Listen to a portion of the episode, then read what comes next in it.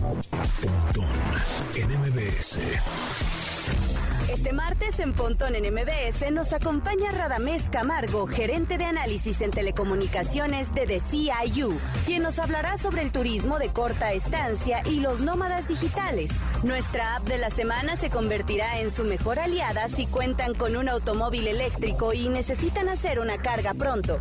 Además, Paco Camino viene acompañado de Amalia Pérez, medalla de oro en Juegos Paraolímpicos para que conozcan un poco más de esta mexicana ejemplar. en MBS. Una hora de lenguaje analógico trascendido a digital. Gadgets, gadgets, tendencias. Tecnología vestible y avances que prueban que vivimos en la era que alguna vez soñamos como el futuro. Pontón en MBS.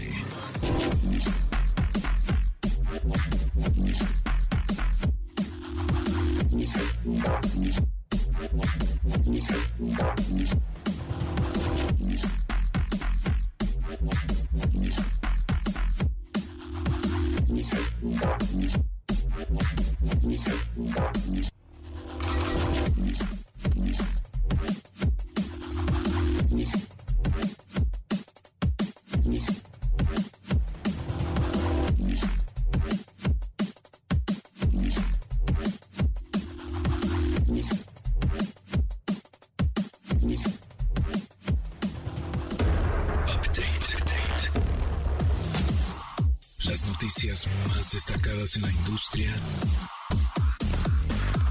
de la tecnología. El basquetbolista y estrella de los Golden State Warriors en la NBA, Stephen Curry, pagó cerca de 180 mil dólares en la compra de un token no fungible, un NFT, de la colección Boarded Ape Hatch Club. Esta es una colección de 10.000 piezas sobre simios mutantes establecida en el blockchain de la criptomoneda Ethereum. El tres veces campeón de la liga hizo esta compra el pasado 25 de agosto y pagó el equivalente a 55 Ethers, de acuerdo al portal de subastas que llevó la puja.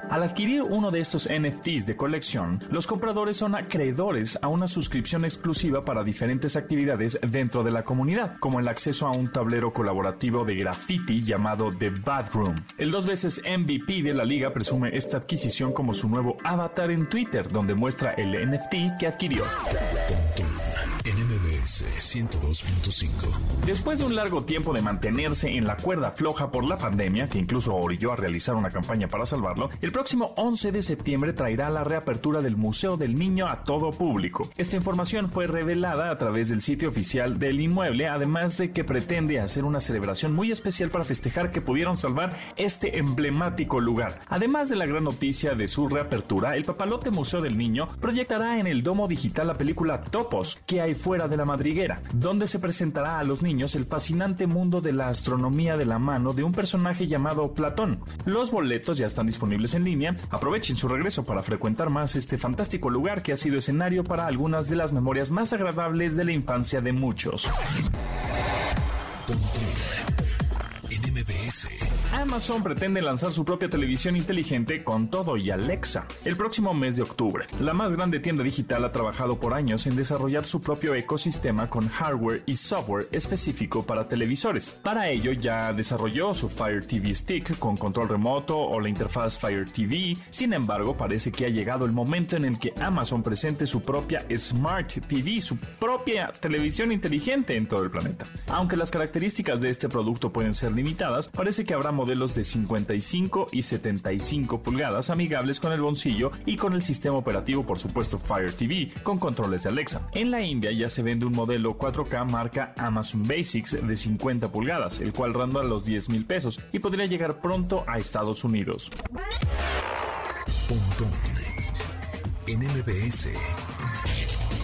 El director mexicano Alfonso Cuarón anunció su más reciente proyecto cinematográfico, el cual será protagonizado por Ewan McGregor y Ethan Hawke. Esta cinta tiene por nombre Raymond and Ray y será escrita por Rodrigo García, además de ser realizada con Julie Lynn y Bonnie Curtis. Esta producción llegará para Apple Studios y estará basada en la historia de dos medios hermanos que crecieron con un papá abusivo y alcohólico, quien deja secuelas en el comportamiento de ambos al momento de morir. La labor de Cuarón Para esta cinta será más como productor ejecutivo para que deje fluir a García como mente creativa detrás de una narrativa compleja cargada de un duelo satírico que pronto llegará a Hollywood, pese que aún no tiene fecha oficial de salida. Parte de esta situación está relacionada a que McGregor y Hawk forman parte de proyectos para Disney Plus y Marvel, por lo que su agenda se verá comprometida en el proceso de hacer la filmación de esta interesante película. En MBS 102.5. Amigos, ¿cómo están? Ya son las 12 con 6 minutos y bueno, pues ahora sí le damos la bienvenida a este programa de estilo de vida digital. Estamos muy emocionados porque ya llegó la invitación del Apple Event que es este 14 de septiembre, es decir, de hoy en 8. El próximo martes conoceremos lo nuevo que tiene Apple, que seguramente serán los nuevos iPhone. iPhone 13, a ver si se llama iPhone 13, vamos a ver, o, tendrá otro nombre. ¿Será porque el 13 es de mala suerte o no? No lo sabemos porque se brincaron el 9, ¿no? Entonces, pues se pueden brincar el 13, pero igual y sí se llama iPhone 13. Vamos a ver si... Em, si ya quitan de, de esa familia, de, digamos, de la nueva familia del iPhone 13, el, mini, porque pues como que no les fue tan bien, salió iPhone 12 em, el año pasado, justo en septiembre del año pasado, iPhone 12, 12 mini, 12 Pro y 12 Pro Max. Entonces, igual en una de esas, este, pues sale, em, ya nada más es el iPhone 13, 13 Pro y 13 Pro Max, puede ser. Vamos a ver, y también el, eh, Apple Watch, el Apple Watch Series 7. Vamos a ver si también sale el próximo martes. Obviamente será en un evento virtual, que yo creo que ya lo van a utilizar ya como por siempre, ¿eh? Digo, siempre era increíble ir al, a Cupertino, donde están las oficinas de, de, esta marca, de esta firma estadounidense, y entrar al teatro Steve Jobs, ¿no? Y entonces sale Tim Cook, el CEO el director de, de esta firma diciendo, no, pues fíjense que aquí tenemos este, eh, los nuevos iPhones y luego salías del, teatro y ahí estaban los productos, ¿no? Entonces realmente era, pues la experiencia era increíble. Entonces ojalá para, para el 2022 pues ya se, se planea hacer estos otros, estos viajes, ¿no? Que la prensa especializada íbamos y cubríamos todos estos eventos, ojalá que fuera así. Pero mientras, próximo martes 14 de septiembre ya se anuncian estos nuevos equipos. Bueno, no han dicho, ¿no? Suponemos, pero siempre en septiembre, en esas fechas, se anuncian los nuevos teléfonos. Entonces, bueno. Por otro lado, a partir de hoy, El Salvador, sí, el país que, mm, en donde el presidente es Nayib Bukele, de 40 años, un presidente muy joven, bueno, pues ya tiene Bitcoin, esta criptomoneda que hemos hablado en varias ocasiones en este programa. Eh, y pues ya es una moneda fiduciaria, digamos, una, una moneda que podría ser aceptada en cualquier lugar. Sin embargo, eh, a partir de esto de que, bueno, ya El Salvador dijo, pues sí, ya a partir de hoy pueden utilizar el Bitcoin para comprar lo que se les ocurra, pagar servicios, etcétera, pues se cayó, se cayó. Ya estábamos que cada Bitcoin en pesos mexicanos eh, ayer costaba, ahorita les digo, estaba en un millón treinta y cuatro mil pesos, ¿eh? Pero a partir de que El Salvador dijo, va, pues es mi moneda, bueno, una, ¿no? También es aceptada, cayó casi un 17% de un día a otro. Ya saben, hemos platicado que estas monedas son bastante, criptomonedas son bastante volátiles. Sin embargo, bueno, pues yo creo que se está ahí estableciendo. Van a decir, bueno, pues se sacó de onda ahí un poco el Bitcoin por este movimiento tan, pues sí, de pronto algunos lo apoyan, a Nayib otros no. Yo creo que sí fue un movimiento acelerado. Y eso que yo apoyo, ¿eh? Yo tengo Bitcoin, yo tengo criptomonedas. Pero sí siento que fue una cosa medio acelerada, ¿no? Decir, ya, ya se puede aceptar, ya, donde quiera. Yo creo que si hubiera sido paulatino, no, no como este, una imposición, hubiera estado bien. ¿no? O sea, poco a poco y ven cómo funciona y nada más en ciertos establecimientos o ciertos pagos o ciertos productos o servicios y poco a poco, pero de un día, bueno, entre comillas, de un día a otro. Pero este, de, de, manera abrupta, decir, ya, con, con el Bitcoin puedes pagar todo lo que se te ocurre. Híjole, es de pronto complicadillo, pero bueno, justamente por eso ahorita está el Bitcoin en 950 mil pesos, o sea, bajó casi 100 mil pesos de un día a otro. Entonces, bueno, pues habrá que estar muy atentos a lo que, lo, que sucede en El Salvador, la gente que está a favor, la gente que está en, contra, habrá que investigar cómo es que está funcionando. Estaría buenísimo irnos a dar una vuelta al Salvador, ¿no? Y, y pagar con, con Bitcoin, no sé, un un combo de hamburguesa, a ver qué tal, ¿no? Pero bueno, vámonos a esta cápsula que es de la disminución de los precios de Internet en los últimos años y regresamos. Searching. El significado de los términos tecnológicos. Aunque muchas personas no lo crean, la tecnología es tan poderosa e influyente que hasta juega un papel importante en la elección de nombres para bebés. Eso no quiere decir que la próxima generación de niños se vaya a llamar PS5 o Kindle. Bueno, al menos rogamos a los futuros padres que no consideren esto como un consejo y que piensen en el futuro de sus hijos antes de nombrarlos así. Pero hay muchos casos ejemplares sobre cómo los dispositivos tecnológicos han inspirado el nombre de algunos niños o niñas. Uno de los casos más sonados es el de Apple, hija de Wynette Paltrow y el cantante de Coldplay, Chris Martin, quien fue nombrada así en 2004 por inspiración de la firma de Cupertino. Sin embargo, la influencia de dichas marcas ha trascendido más, pues no ha faltado quien ha puesto a sus hijos Siri, Vista o Mac, por dar algunos ejemplos. Hay otros casos en donde un nombre ha reducido su presencia en las actas de nacimiento después de cómo lo popularizaron algunas marcas. Tal es el caso de Alexa, cuya relación con la asistente virtual de Amazon ha provocado bullying a niños en las escuelas. Tan solo por dar un ejemplo, en 2015 fueron 6.050 las niñas norteamericanas llamadas Alexa, pero en 2018 la cantidad de personas con ese nombre se redujo a la mitad. Tampoco cuentan las apps, así que no los condenen y no les pongan a sus hijos Waze, Spotify o Instagram. Es la Netflix. Sí, tal cual, es que lo bautizan a los niños con unos nombres tremendos. Pero bueno, ya llegamos al punto en donde vamos a hacer la pregunta 2 de 5, ¿ok? Para ganarse un OnePlus N10 que tiene almacenamiento de 128 GB, tiene 6 GB en RAM, es un gran equipo, está nuevecito, miren aquí lo tengo. Ahí suena con su celofán y todo nuevecito. Entonces ya saben la, la, dinámica de esta trivia, ¿ok? Yo ya hice una pregunta el día de ayer, lunes, ¿ok? Em, que no se los voy a repetir, pues el chiste es que descarguen el podcast y que estuvieran muy atentos. Mañana miércoles voy a hacer la pregunta 3 de 5, el jueves la 4 de 5 y el viernes la 5 de 5. Entonces van a ser 5 preguntas y me tienen que contestar esas 5 preguntas de manera correcta a premios.mbs.com, a ese correo electrónico, premios.mbs.com el viernes. El viernes con las 5 respuestas, ¿ok? No me manden ahorita un tweet, no, porque por ahí alguien me mandó un tweet, no me manden un tweet, no me manden un mail todavía, hasta el viernes con las cinco preguntas contestadas, ¿ok? Ayer ya dijimos la primera, hoy va la pregunta 2 de 5. Ahí les va, ¿están listos? Ok. ¿Qué día se comenzó a transmitir este programa? ¿Qué día se comenzó a transmitir este programa? Está facilita, ¿eh? Está facilita, pues acabamos de cumplir un año. Bueno, ¿qué día se comenzó a transmitir este programa? Es la pregunta 2 de 5 para ganarse este teléfono, este smartphone N10 de OnePlus. En MBS. Instagram. Arroba. Pontón en MBS.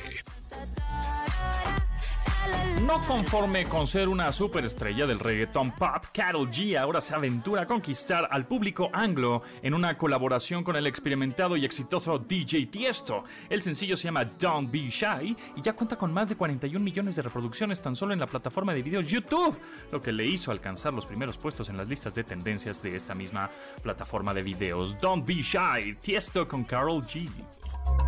Amigos, en esta ocasión vamos a platicar un poco acerca de los nómadas digitales. A ver qué son y por qué hubo un boom ahora en pandemia. Bueno, pues eh, por evidentes razones, ¿no? La gente estaba encerrada en sus casas, en cuatro paredes, y decía, bueno, pues yo vivo igual en un departamento de 100 metros cuadrados y, y pues ya estoy desesperado a los tres meses, cuatro meses, ya dices, ya por favor. Y entonces, pues esas personas se iban a rentar espacios, ya sea de pues ya sea de, cortas estadías o largas, dependiendo ahí, eh, dos, tres noches o hasta un mes, ¿no? Eh, en otro lugar, eh, más grande o eh, obviamente con internet, por supuesto, en Mérida, en Querétaro, en Puebla, en donde se les ocurría, ¿no? Un lugar de playa y estaban pues chambeando de manera remota, ¿no? Como todos este, trabajamos todo, todo este año.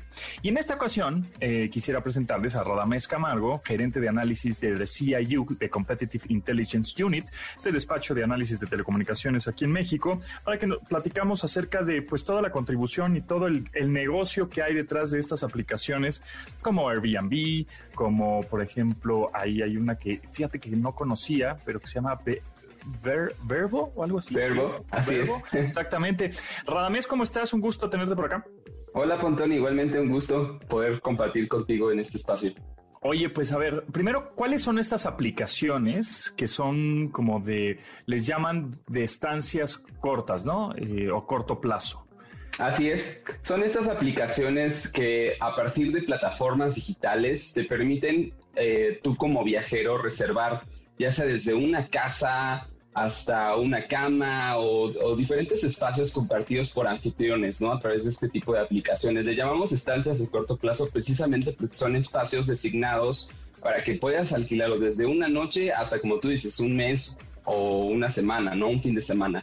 Entonces, entre estas aplicaciones encontramos los casos, como tú decías, de Airbnb, Verbo, incluso Expedia, Booking y TripAdvisor, que eh, en general son aplicaciones que te permiten no solamente reservar estancias, sino también otro tipo de experiencias de viaje. Sin embargo, también están incluidas aquí porque ofrecen este tipo de espacios para, para los que tú llamas nómadas digitales, ¿no? Estas personas que a partir de esto, esta crisis pandémica, pues decidieron eh, emprender esta, esta ruta de estarse moviendo del lugar propiciado por el teletrabajo, la teleeducación, todo este tipo de, vías de, seguir con estas actividades de manera remota y que ahora pues con, esta pandemia que no se ve, pues que precisamente favorece que tú te puedas estar moviendo, ¿no? En una encuesta reciente realizada por Ipsos eh, salió por ahí el dato de que 8 de cada 10 viajeros eh, que, precisamente se encuentran en condiciones de teletrabajo, pues optarían por este modelo de estarse moviendo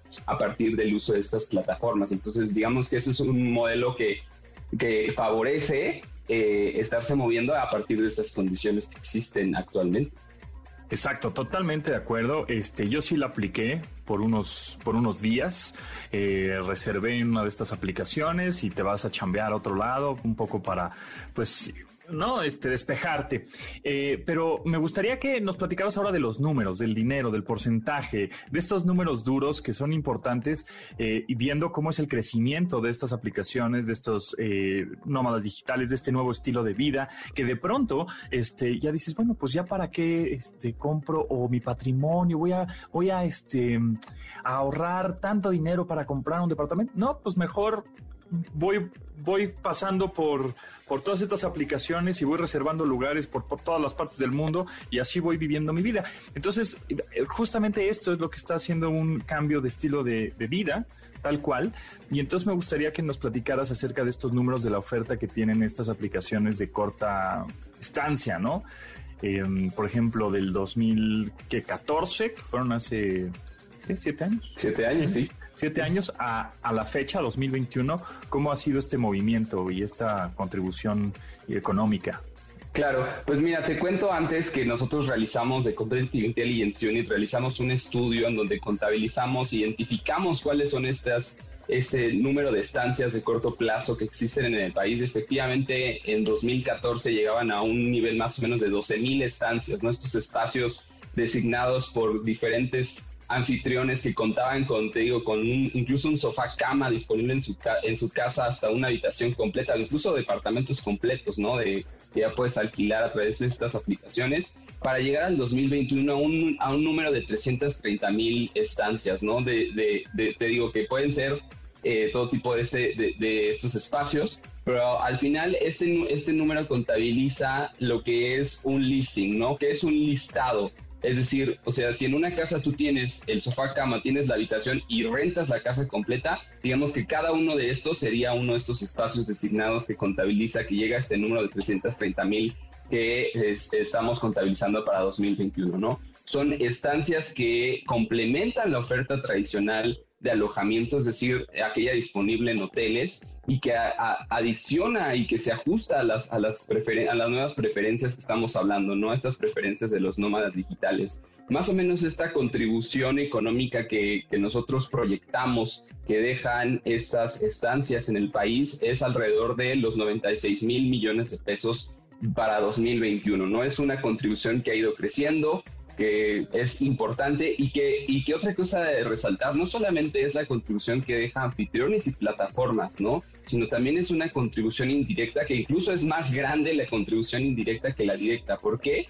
Porque los viajeros que se hospedan en este tipo de unidades de alojamiento, pues realmente realizan gastos que van más allá del alojamiento, ¿no? Gastan en restaurantes, gastan en comida no preparada, comida, eh, gastan en compras, diferentes compras que se realizan en diferentes negocios, comercios pequeños incluso se quedan con buena parte de esta derrama económica. Obviamente está el tema de transporte y también el gasto en entretenimiento y, visitas a sitios culturales, ¿no? Digamos que esta derrama económica que generan este tipo de estancias no solamente se quedan con el anfitrión, no se quedan con eh, digamos, con el alojamiento, porque precisamente lo que favorece esto es una derrama hacia pequeños negocios, a las economías en las que están presentes. Y pues es esto que es por eso que llegamos a esta contabilidad en los 96 mil millones de pesos y te digo, creciendo, eh, dinamizando este sector turístico porque precisamente por estas nuevas tendencias de viaje, estos nuevos hábitos de viaje, es que está, eh, se está dinamizando este tema del alojamiento y por ende el sector turístico y por ende todas las economías de donde tienen presencia y por ende pues el, el sector turismo en su conjunto. Por supuesto, este ahora eh, hay muchos hoteleros posiblemente que dicen, ah, no está dando en la torre, pero más bien es una coexistencia, ¿no? Porque comparado eh, estos eh, aplicaciones, Airbnb, Booking, Verbo, este, Sonder, bueno, varias más, comparado con los hoteles pues, tradicionales, digámoslo así, aunque ya no son tan tradicionales porque también se han puesto las pilas con respecto a la competencia y tienen que ofrecer cosas también mucho más interesantes y atractivas. Este, ahora, eh, ¿cuál es esa comparación, por ejemplo, em, entre estas aplicaciones y los hoteles, hablando de noches, de porcentaje de ocupación, de dinero? Sí, te cuento rápido.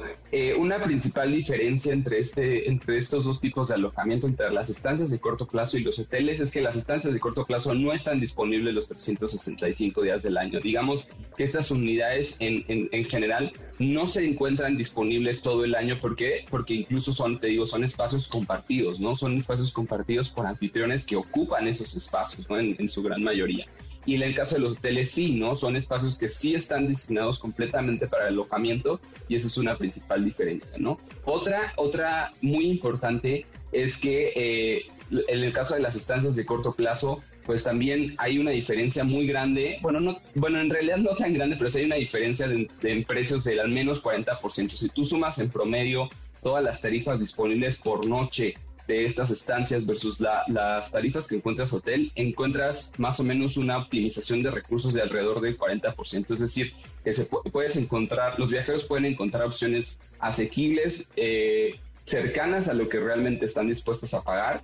Y eso es una de las características también importantes que, podemos ver en este mercado, que hace que tenga una ventaja sobre, las, sobre las alternativas tradicionales en el caso de las estancias de corto plazo. Otra es que, por ejemplo, estas estancias favorecen mucho la diversificación de destinos turísticos. ¿Y qué quiero decir con esto? Eh, que incluso en donde no la, los, la oferta tradicional no tiene alcance, ahí sí puedes encontrar un alojamiento de pueblos raros, lugares extraños, este, sí, claro. Pueblos mágicos, por ejemplo, ¿no? Pueblos mágicos, ahí puedes encontrar bastante de esta oferta, ¿no? Y esa es una característica primordial que hace que se distingan una de otra. Y como tú dices, en términos de participación de mercado, ya hablé de los 330 mil unidades, pero en términos efectivos, es decir, no solo la disponibilidad, no solo la disponibilidad es importante, sino en términos de ocupación, lo que efectivamente se está utilizando por los usuarios, apenas alcanzan estas estancias de corto plazo 9.8% medido en noches ocupadas. Sí, poquito. O sea, con, respecto a los hoteles tradicionales, pues es poquito, digamos, ¿no?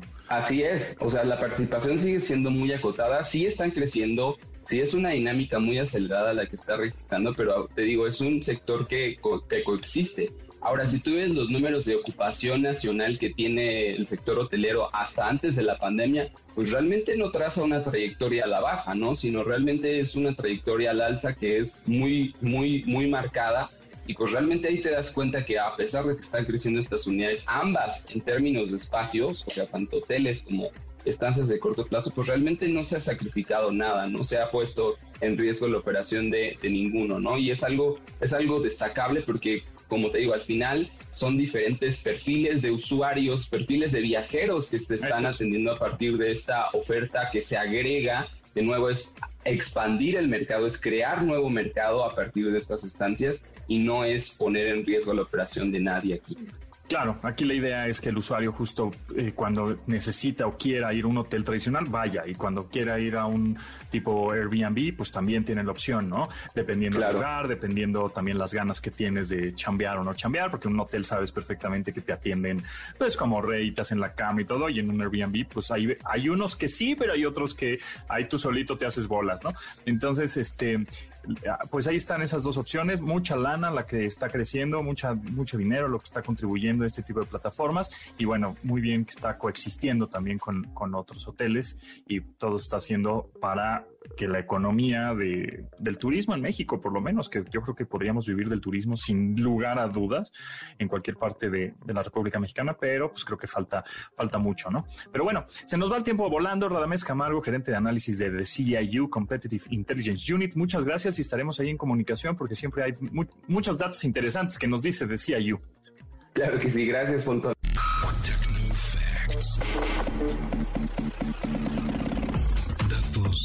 Tener almacenados en tu sistema. El 7 de septiembre del 2005, Apple presentó el iPod Nano con la intención de reemplazar el iPod Mini esta idea sorprendió a muchas personas en la industria, pues se trataba de un dispositivo muy popular en aquel momento. Sin embargo, el hecho de que usara una memoria flash en lugar de un disco duro reducía su tamaño, daba mejor vida a la batería y aumentaba la confianza en el uso del dispositivo. Estas mejoras fueron bastante populares entre los usuarios, pues en sus primeros 17 días lograron vender un millón de unidades. De hecho, el uso de la memoria flash marcó el camino con los dispositivos electrónicos de la firma de Cupertino, tales como el iPhone, iPad y las MacBooks. Pontón en MBS. Twitter, arroba. Pontón en MBS. En 2019, Harry Styles, el ex One Direction, lanzó su producción Fine Line. En esta aparece el sencillo Watermelon Sugar, en la que el cantante narra una historia romántica en la que compara el estar con su pareja con probar fresas en una tarde de verano. Watermelon Sugar, Harry Styles. App de la semana. Ocio o productividad en la palma de tu mano. Blockshare es la comunidad de vehículos eléctricos más grande del mundo. Sus usuarios alrededor del mundo han contribuido con más de un millón de comentarios y fotografías de estaciones para ayudar a otros conductores para que puedan tomar la mejor decisión respecto a su carga. Esta aplicación permite que los conductores de estos vehículos puedan encontrar estaciones de carga públicas compatibles para su automóvil, encontrar superchargers de Tesla, cargadores rápidos DC y otros que coincidan con la selección de servicios. También podrá conocer las valoraciones de las estaciones, disponibilidad en tiempo real, fotos descripciones, así como podrán añadir estaciones de carga de vehículos eléctricos cuando los descubras, entre muchas otras opciones más. Además, la aplicación permite que las notificaciones te avisen cuando haya algún lugar de carga cercano, así como puedes señalar la cantidad de puntos para abastecer de energía tu automóvil a lo largo de la ruta que seguirás. Tiene otras ventajas más, como el supervisar la sesión de carga de pagar con PlugShare desde la aplicación, añadir nuevas características constantemente y conseguir nuevos filtros inteligentes para saber solo de las estaciones de carga que te interesen. Está disponible en iOS y Android, además que puede generarse un cargo automático a la tarjeta, lo que facilita el proceso si viajamos a una ciudad donde es imposible encontrar una zona de recarga.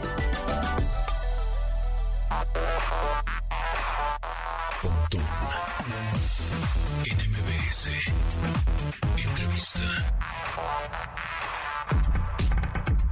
Amigo Paco Camino, en esta ocasión andamos de gala, sí señores, es un honor tener a esta invitadaza en tu sección. La verdad, buenas, buenas tardes a todos, Pontón. La verdad, yo ya me voy, no tengo nada, nada que hacer aquí. Solo vamos a decir el nombre y la, y la gente nos va a olvidar a ti y a mí por completo. Amalia Pérez, aquí con Pontón en. Eso, Amalia, eh, aplausos para Amalia, sí señor, medalla de oro en Paralímpicos. ¿Cómo estás, Amalia? Un gusto de verdad este, tenerte por acá y que nos hayas hecho un tiempecito para platicar contigo acerca de, pues, de este triunfo. No, pues estoy muy contenta ya estar aquí en mi país y pues agradecida con Dios, con la vida y el resultado que se acaba de, realizar allá en Tokio 2020. Eh, excelente. ¿Cómo fue la preparación? Bueno, sabemos que iba a ser el año pasado, el 2020, pero pues un año de retraso, ¿en qué te afectó? ¿Cuál fue el reto? Es decir, híjole, ya estabas preparada y decir, changos, tengo que prepararme otro año más porque, este, pues ahora los, los Olímpicos fueron hasta 2021. Sí, pues yo creo que este año pandémico... Eh, eh, pues sí fue atípico para, para la preparación sin, sin lugar a duda y definitivamente eh, creo que el quedarme en casa, el faltar aparatos para poder complementar alguna, algunos ejercicios que pues sí se requiere con especificidad en, el gimnasio. Sin embargo, pues afortunadamente pues alcanzamos a, rescatar ese trabajo y, y, estar en la mejor forma para poder llegar a Tokio 2020. Amalia, eh, eh sí, ah, perdón, perdón adelante. Es que, ¿sabes quién me estaba sorprendiendo un montón? Lo, me platicó Amalia cuando contactamos ya, concretamos esta, pactamos esta entrevista. Algo impactante que me dijo Amalia, que pues por todo esto ella esperaba, había bajado sus expectativas de quizás sí subir al podio, pero no más. Y pues obviamente otra vez campeona paralímpica. Sí, increíble, de verdad sensacional, fue, fue pues muy emocionante. Y bueno, te quería preguntar, ¿qué, qué apoyo hay eh, para atletas como tú? patrocinadores, eh, apoyo por parte de apoyos gubernamentales. Eh, tú, tú, te pagaste, pues, no sé, tus entrenamientos, el viaje. ¿cómo, ¿cómo, es este apoyo que de pronto, pues, no tenemos mucha idea y, y luego les dan apoyos a, a, otras personas que, pues, no, no, pues, no, ni siquiera. No dan resultados. Sí, no dan resultados óptimos, ¿no? Sí, en realidad esta ocasión sí, por tener ya eh, afortunadamente resultados ya positivos desde, desde Brasil, desde Londres, Beijing, pues esta ocasión sí, sí me han estado este, apoyando eh, por parte de la CONADE, eh, que es el gobierno que rige el deporte a nivel nacional y este y da las aperturas para los comités olímpicos y paralímpicos.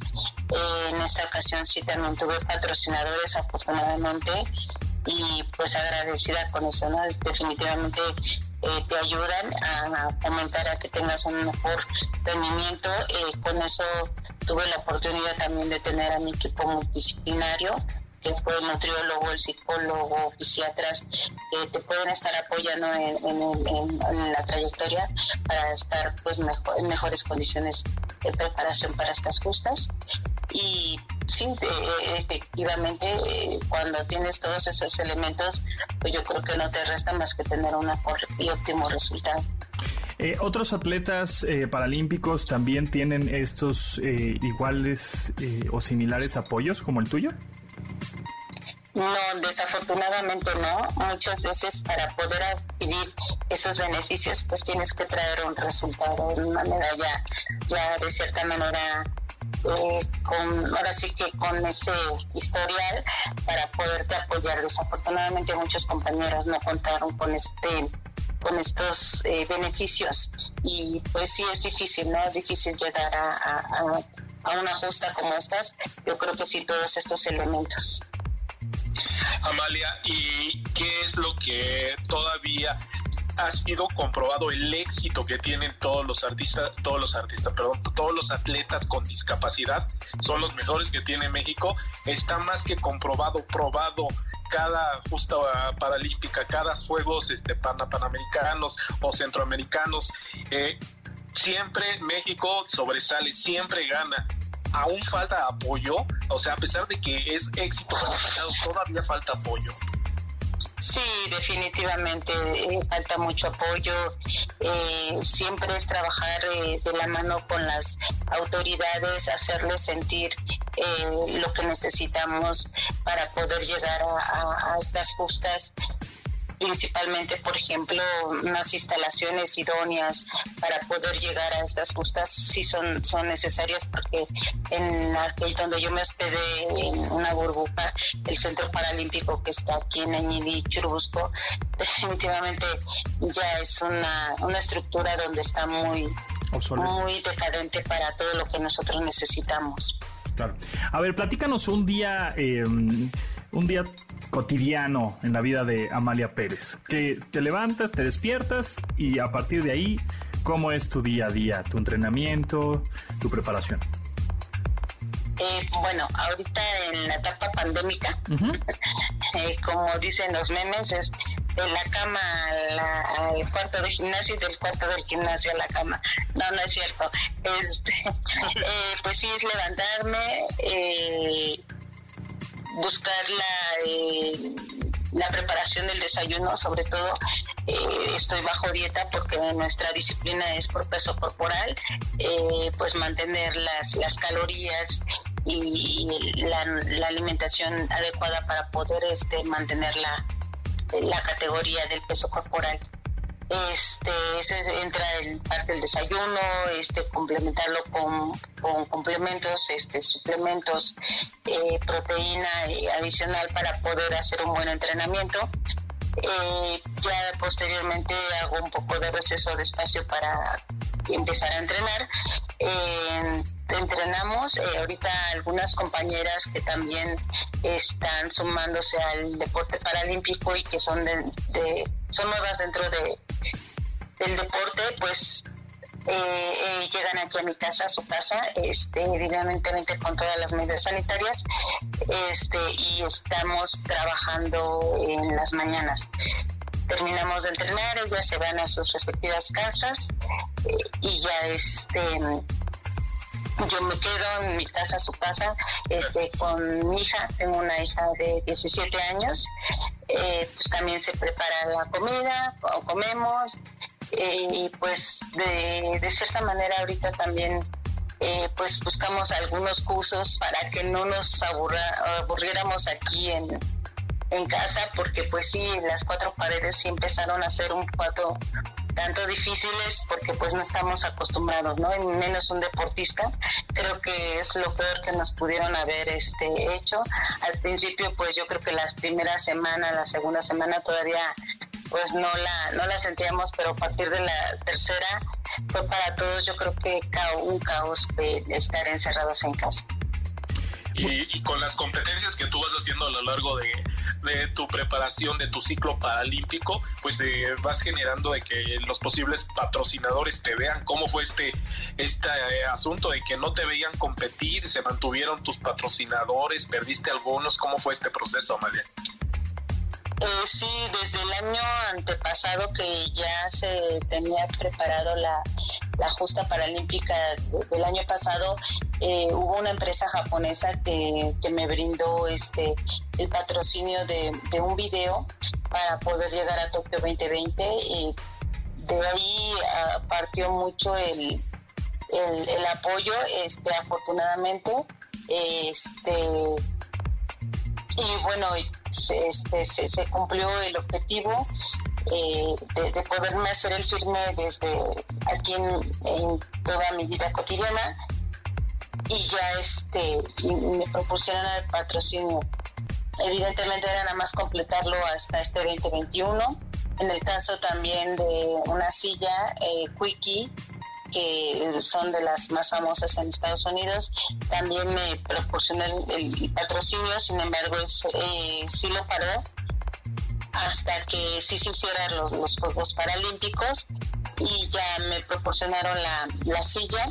Tuve la oportunidad de ir por la silla a Estados Unidos regresar con ella y llevármela a Tokio, ¿no? Eh, afortunadamente no, no se cancelaron, pero sí se pospusieron, por ejemplo, en el caso de, de la silla, ¿no? Estamos y, este, y pues sé de antemano que se brindaron algunos patrocinios por parte de empresas privadas eh, dentro del COPAME y que también nos apoyaron para que pues se dieran unas mejores condiciones eh, pues del equipo deportivo. Estamos platicando con Amalia Pérez, eh, medallista olímpica, medalla de oro del powerlifting ahí en Paralímpicos. Eh, ¿Qué le dirías o cuál mensaje le dirías a estas personas que ya llevan igual que todos, más de 15 meses en pandemia y que dicen ya no puedo más, me doy por vencido, ya, ya, ya, no, ya no tengo ánimos? ¿Cuál sería tu mensaje para ellos? Pues yo creo que los sueños, este dependen de cada uno de nosotros, el espíritu, las ganas. Muchas veces sí, seguramente se nos van a venir circunstancias muy difíciles, pero yo creo que dentro de todas esas adversidades y circunstancias que se nos presenten, yo creo que nunca debe de perderse la fe, el ánimo, el sueño, las ganas y pues evidentemente muchas cosas te, darán ganas de, de, tirarte a la cama y de, no levantarte más, pero sin embargo yo creo que el espíritu siempre está ahí, yo creo que, yo creo en Dios, yo creo que en la vida, eh, sé que tengo lo que tengo en mi cuerpo, en mi ser, eh, es disfrutar la vida, eh, es, es un ejemplo que sé que le puedo dar a mi hija. Y pues muchas veces con ese compromiso de demostrarle principalmente a la gente que está a mi alrededor eh, que tenemos las capacidades de, salir adelante pese a cualquier circunstancia. Y por último, María Pérez, que se nos va el tiempo rapidísimo, nos encantaría estar platicando contigo más acerca de este, este logro, de esta medalla de oro en, en powerlifting ahí en Paralímpicos. Em, ¿Qué sigue para ti? Es decir, próximos, ya los olímpicos que siguen ya, ya no son en cuatro años, ya son en tres. Eh, ¿Vas para allá? Eh, pues yo siempre soy como muy, muy, muy, muy instalada en lo que primero pasa el hoy por hoy. Este, hoy cuento con salud, yo, hoy estoy bien, este, ya se viene en dos meses un campeonato mundial en Georgia entonces, este es el primer clasificatorio para el IPC para poder asistir a los Juegos Paralímpicos de París 24. Eh, y sí, espero llegar a, París, pero primordialmente estaremos decidiendo siempre y cuando permanezca la salud y las fuerzas y todavía el, el cuerpo sobre todo es el que te va a decir todavía tienes para más y pues espero primeramente Dios eh, en asistir en París 2024. Pues entonces a seguir entrenando, a seguir este eh, eh, pidiendo apoyos porque seguramente, y bueno, ese es el deseo que todos tenemos hacia ti, que otra medalla de oro en París 24 en Paralímpicos sería sensacional. Paco, ¿algo más que quieras agregar? Fíjate, mi querido Pontón, Amalia Pérez fue tendencia en México durante muchas horas después de haber ganado la medalla. Y ahí va nada más para lo que ha ganado Amalia. Corrígeme por favor, Amalia, si me equivoco. Sydney 2002 de plata, en Atenas 2004 2 de plata, oro en Pekín, oro en Londres, oro en Río de Janeiro y, oro ahora en Tokio. Nada más. Eh, Amalia, ¿en dónde tienes tus medallas? ¿En una vitrina? No, no, no. Este, pues no, no las tengo en una vitrina. Mucha gente me regaña porque no las tengo exhibidas. Pero es que no soy ostentosa y aparte en una vitrina a veces se quedan encerradas. Generalmente las tengo guardadas y cuando tengo la oportunidad de una conferencia, a ir a una escuela, a una universidad, a una entrevista, pues la verdad me gusta mostrarla porque definitivamente pues a veces es muy difícil conocer las medallas, pero lo importante es que tengan el espíritu y las ganas y el sueño de que cada quien adquiera sus propias medallas y yo creo que mostrarlas y sobre todo compartirlas con toda mi gente, eso es lo que más me gusta. Increíble. Pues de verdad, muchísimas gracias por tu tiempo, por compartir tus, tus ideas, tu conocimiento, tu, tu triunfo con todos los mexicanos. Definitivamente un orgullo. Y pues vamos por, por más. Muchas felicidades, Amalia. Definitivamente. Y gracias, Paco, por este, por esta entrevista que estuvo sensacional una verdadera estrella de México y un orgullo y además fuimos a la misma secundaria. a mí, mira, dato curioso. Muy bien, pues gracias, Amalia, gracias Paco.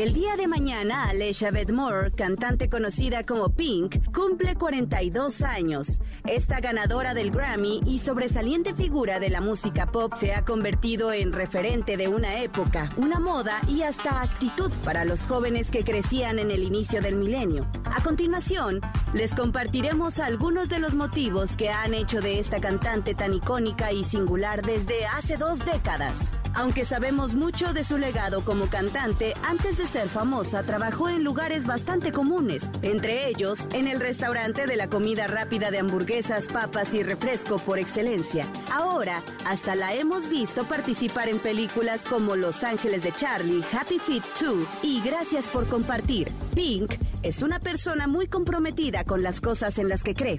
Además de su música o los videos que graba, incluyendo los espectáculos llenos de acrobacia que realiza, también es constante donadora para causas benéficas. Así se convirtió en embajadora de UNICEF en 2015. Además, este verano pagó las multas que pusieron a las jugadoras noruegas de balonmano playero, quienes no estaban de acuerdo con salir a jugar en bikini en el Campeonato Europeo 2021. Aunque muchas personas la tachan de machorra, a Pink le enorgullece serlo. Este hecho lo ha demostrado como una mujer independiente que incluso decidió pedirle matrimonio a su esposo Kerry Hart.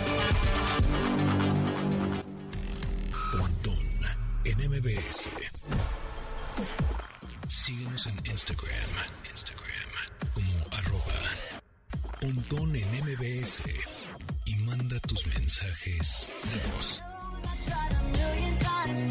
Nos marcó por teléfono Alfredo Domínguez. Soy una persona con discapacidad visual. Ayer se me cayó mi teléfono y quisiera saber a dónde puedo acudir para que lo reparen, pero que sea de confianza y pueda creer lo que me dicen. Mira, pues de, bote pronto hay varias, pero ahorita rápidamente la primera que se me ocurrió es Fixit, así Fixit, F-I-X-I-T, Fixit, mexico.com.mx. Ahí está el sitio, es el portal sales en, en diferentes partes eh, de la ciudad. Entonces, igual ahí te pueden decir, ahí son de confianza. Posiblemente el precio, pues dependerá ahí de, de, la pantalla de tu teléfono, qué tipo de teléfono es. Eh, lo que te puedo decir es que alguna vez fui, no es baratísimo, ¿no? Pero pues te pueden ayudar con confianza. Entonces, bueno, pues ahí está la recomendación que les doy de bote pronto. Yo sé que hay varios más, pero es la que me vino a la mente eh, rápidamente. Bueno, con eso nos vamos. Estamos escuchando Miley Cyrus con Dua Lipa Prisoner. Mañana nos escuchamos a las 12 del día. Ya mañana es miércoles.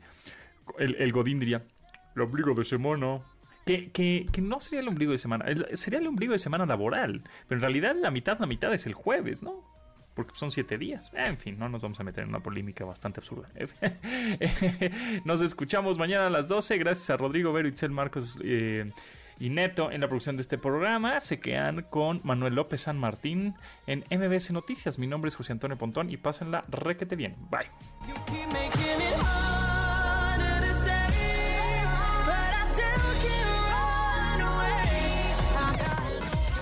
De admirar sus avances Ahora somos relatores de cómo rebasa los alcances de nuestra imaginación. Pontón en MBS.